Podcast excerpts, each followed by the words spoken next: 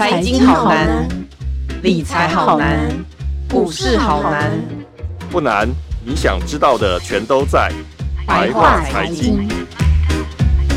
欢迎收听由联合报直播的联合开趴。你现在所收听的是白话财经，我是有容。我们今年都从今年的初到现在，我们都其实一直听到是有关于车用晶片的议题哦，就是有关于车用晶片很缺啦，然后这个车啊也很。因为这样车就没有办法呃供应大家的需求量啊等等的。那我们接下来的这个车市到底是会有怎么样的趋势呢？今天我们请来资深记者林海海哥来为我们解密一下我们现在的未来的这个呃车市的一个状况。海哥好，主持人好，各位听众朋友大家好。是我们都知道说这个车用晶片缺的这个话题，其实已经非常非常久了。那车用晶片的缺乏，就是代表说，其实这个车价，似乎也是会呃在在涨啊，因为缺车，所以车价就会涨。那我想请教一下海哥，我们现在到底有没有这个所谓的新车抢购潮啊？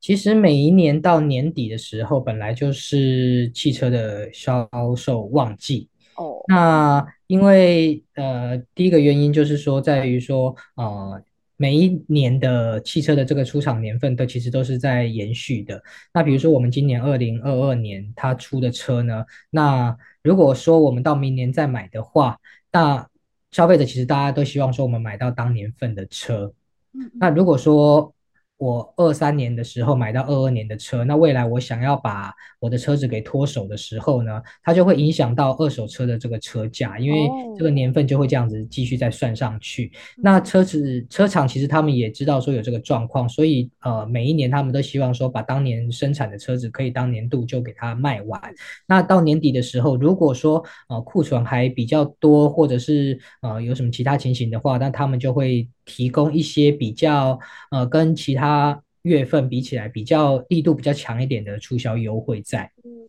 嗯嗯嗯嗯嗯。所以其实这个算是呃要抢交车，而不是所谓的抢购。就是这个感觉很像是车厂其实会比较急着在第四季的时候赶快能把交车的东能交车就赶快交车，然后我们反而会。我们这些呃买家就是消费者，反而是会得到可能会得到比较多的 bonus，然后所以大家可能就会普遍的会想要在第四季的时候为了这些 bonus 去去下去买车吗？是是这种逻辑吗？嗯，对，因为消费者的话，呃，如果说他呃希望买来的车子可以自己可以，比如说开到。呃，十年到十五年的时间，甚至是他可以愿意说一路开到报废，有这个准备的话，那他当然不会去在乎说我的年份比人家呃晚了一点，我我不见得要在年初就去抢到当年份的新车，嗯嗯嗯，那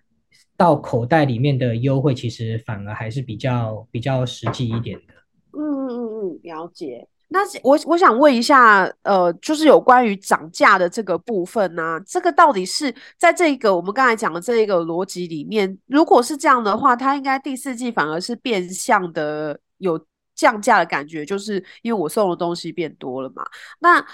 呃，我们在车市里面看到的涨价的情况，现在大概是怎么样？它是在哪什么时候开始涨？然后跟我们销售状况大概是什么样的关系？其实，因为疫情的关系，很多原物料的材料上涨啊，运运费这边也上涨，然后物流又不是很顺的情况之下，那从去年开始，其实就有一些车厂，比如说像是 Toyota，他们就开始有一些呃涨价的状况了。那情况比较特殊的就是说，呃，到今年的话，这个涨价还在持续，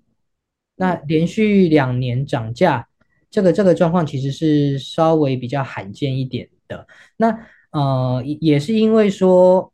缺料的关系，让让汽车的制造成本增加，那他们会会去把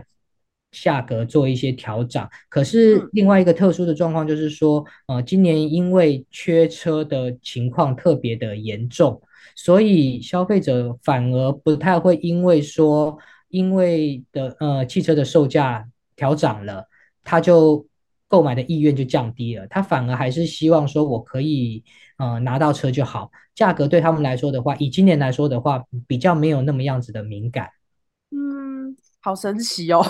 因为我们在别的别的市场，就别的东西的买卖来说，可能消费者对于价格其实都是很敏感的哈。为什么对于对于车消费者却就容易去却可以接受它这样子涨价，然后也是要拿到车，就是我对车的需求多过于我对这个价格的这个呃呃损怎么相对损失啊，这样子为什么会这样啊？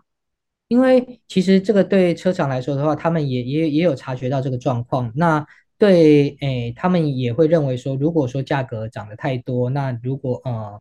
消费者如果不去购买的话，对于他们来说的话，其实也是一种损失。那他们反而会在调涨价格的同时，他们还是会给，比如说一些呃。比较比呃力度比以以往还要大一点的优惠，他们的说法就是说，价格虽然呃上升了，比如说两万块，可是它的价值其实上升了六万块。哦，就是它可能在一些我们比如说可以跟业务争取的配备啊，或者是对都会都会比较好谈一点。哦哦哦哦，所以、就是、或者是说你根本不需要谈，他就直接附送给你了，他就是直接在、oh. 在在单子上面，他就告诉你说，我多给你这些，多给你这些，可是我的车价还还是会上涨。那消费者自己去比较过后，你你得到的这些东西，假设它是真的实用的话，那你会发现说它的价值其实真的超过了车价的上涨幅度。嗯嗯嗯嗯嗯嗯。那我我想问一下，就是呃，我们有哪一些热销车款其实是目前是最缺的？就是哪一些品牌的车款是真的就是缺到不行？进口车来说的话，它大部分其实它其实现在应该是没没有车子是不缺的。哦，真的？那我听到 最夸张的一台，呃，就是我之前去了呃 Lexus 的记者会，他有一台 NX 的新车，嗯、那他告诉我们说，他现在接单量可能已经到了三千台，哦，可是他今年就只用尽全力，他也只有办法交出一百台来。嗯，所以这么缺也太缺，对，对那、哦、但他这个订单还在持续下去，还在一一直都有人在订，那变成说你这个缺车可能现在可能缺了两千多台，对，那明年的话，如果说这个产能还是没有办法跟上的话，那这个缺车的话，可能就是你变成缺两千台，缺三千台，一直累积到明年底，状况不改善的话，可搞不好会缺到五六千台，哈，对，那要怎么办？就是我我的意思是说，因为因为我本身是一个呃买车小白，就是我这辈子是还没有买过任何一台新车的，所以我是想要问一下说，那如果这样缺车，我一年就是只能交一百台，这个缺量已经大到我可能明年也拿不到车诶。那如果是这样子的话，它在价格上或者是说给的一些呃 bonus 上面会有一些不同的呃不同的补。这个叫什么补偿吗？或者是说我我我，比如说我可以用今年价钱，我如果明年涨的话，我就是不用再补差额，是这样子的优优嗯优势吗？就如果我现在在这边等的话，是如果说你通常现在签了订单的话，嗯、那价格就是以现在的车价为主。如果明年再涨价的话，这个就跟我们没有关系了。哦，所以。消费者还是很愿意现在，因为如果他已经看到去年车涨了，他可能就会觉得说，我接下来可能会一直涨下去，那我就不如就是先等，先排队嘛。对，没错。那第二个就是说，如果你对这个品牌其实是有特别的偏好在的话，嗯、那你愿意等。你就可以继续等下去。那如果你不愿意等的话，其实你也可以到处去看一看其他品牌的车子有没有你比较喜欢，然后也没有要等那么久的。可是我相信，如果你现在到外面去走一圈，可能比较热销的一些点的车款的话，它其实排队大概都是排到三个月以上的时间了。嗯嗯，其实我看到海哥在呃我们这个会员专区的这个稿子文章里面，其实还有讲到一个我觉得很有趣的，跟我们现在在问的这个问题逻辑其实也是有连贯的，就是业务啊，他的因为你刚刚讲说我们一年可能只能交出一百辆车，可是我业务其实努力签了，我可能签了呃更多了，那我都领不到。这些奖金对不对？那其实业务并没有因为这个车，嗯，车市很好，或者是说累积的排队人很多，然后我的薪水就变高，其实没有，是吗？对，其其实对的，对于他们来说的话，其实这个状况也也也是比较特别一点的。嗯嗯嗯嗯，业务其实呢，呃，在你领牌的那一天，那个奖金才会算进去，你才才算你签到了一单。哦、那这些业务奖金的话，其实也是到那个时候才开始算。嗯、那几这很有趣哎。对，假设我们现在呃，比如说我我作为一个业务的话，我我已经有很多人来跟我订车了，可是我交不出车子来的情况之下，这个奖金其实是没有办法算的。那我要争取这个客户还是不争取？对，可是因为，但你你要想说，我既然已经签到了，在这么艰困的情况之下，这个客户明知道要等这么久，还愿意来跟我签，那表示说他其实他是不会跑掉的。那我只需要等到产能恢复的那一天之后呢，也许呃，当初签的这些订单，假设我累积到了十台、二十台，那这些奖金就会在同一年一次发给我。总有一天我会拿到，对，总有一天我会拿到。前提是我不要离职，对不对？对，如果离职就没有了。所以现在业务就是要努力苦撑这样，所以他们反而没有因此这样收入就突然今年就突然蹭蹭蹭这样往上涨哦。其实没有，对不对？对，但是他们还是有基本的底薪在。那其实我、哦、看到他们签的单子，其实公司也会知道说，不是你不努力，是交不出车来，是我公司的问题，不是你业务的问题。了解。对，他们也也不会去，也不会去责怪业务啊，还是怎么样子？因为业务从我们今年呃。原本年初的时候，我们估全年的汽车交易量可能到四十六万，对，那这是比去年还成长蛮多的。对，没想到说因为缺车的关系，今年变到四十三万，变到四十二万，嗯，大家都陆续在下修。那实际上的还是要等到下个月我们才知道。可是可以确定的就是，今年的交车量一定比去年还要来的少。可是，嗯、呃，这个状况是非常普遍的话，呃，交车虽然少，可是订购接单量。其实还是在成长的，嗯，所以这并不代表说这个车市有有一些降温，还是发生了一些不健康的状况，只是在特殊原因之下，嗯、呃，今年就是真的没有车子可以交，对，对，所以这个不是不是任何人的问题，所以我觉得公司应该也是可以理解，不会用这个这个状况去去责怪业务还是怎么样子的。那只要等到说这个产能，只要呃。到明年，也许明年可以恢复的话，或者是恢复到一定程度的话，那我觉得对于业务来说，对于车厂来说的话，都算还算是一个好消息。嗯哼嗯哼嗯哼，我们就是要来讨论一下，大家其实很关心的，因为其实晶片呃，车用晶片已经讲说缺很久了。那其实我们当初刚开始说喊缺的时候，我也有呃问过一些专家，专家说啊，应该不会缺太久，就他们觉得说可能这不会是一个常态啦，因为它迟早会恢复正常啊，你就是要等它恢复正。可是到现在为止，其实我记得从去年初开始，我们就已经在讨论缺晶片的事情了，一直到现在已经要已经两年，快要两年整了，欸，就是明年还会继续缺吗？因为这个东西会关干涉到。牵涉到说，我们会连续涨三年的车价吗？海哥，你认为呢？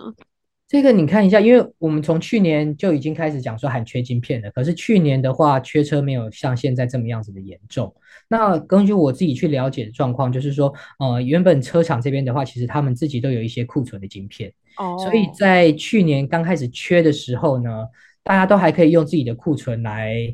来去撑一下。一直到了今年以后，这个缺缺晶片的状况还是没有缓解。那大家把库存用完了之后，那真的没办法了。我也开始交，因为晶片的关系，交不出车子来了。那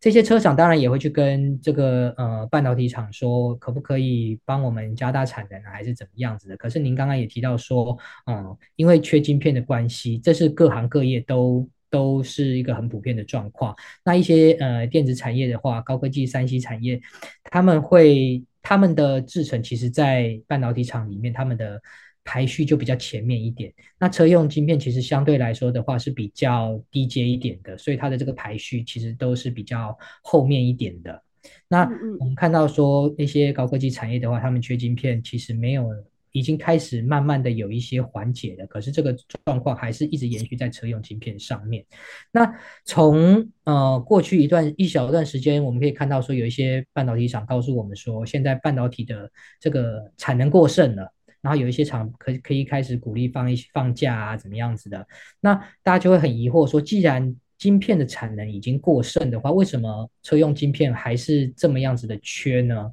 那车厂这边的话，跟跟我讲的是说，呃，因为当初大家都把高阶制程的东西排在比较前面，那现在如果说要改产线的制程，需要一点时间，那采购也都需要时间，所以这不是说我今天把一些高阶产线马上咻一下就变成说我全部就全力生产车用晶片，其实这是不可能办到的事情。那这个需要需要的时间其实还不算短，所以大概大部分的车厂都告告诉我说，这个缺晶片的状况可能会延续到明年第一季，可能要到明年上半年都还不见得会缓解。Oh my god！所以明年还是会涨价，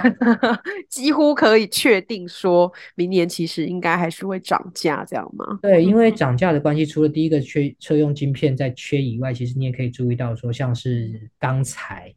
大概从今年开始就已经涨了，他们说至少一到两成的这个价格。那其实车子。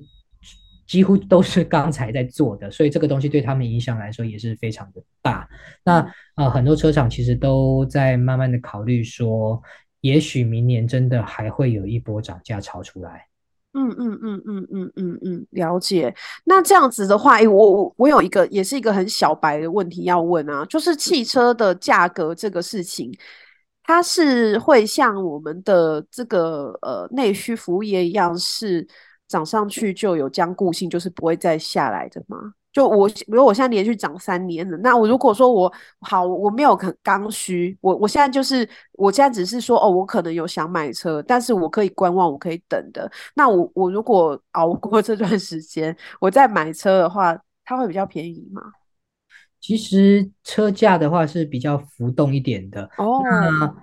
它比。它也不会像我们看到说，比如说像小吃店一样涨上去了就不会再涨下，不、嗯、不会再降下来。其实车子它是有降价空间的哦，所以其实是。我们很少有时候会看到它连连涨个两三年，可是我们也会看到它会有降价的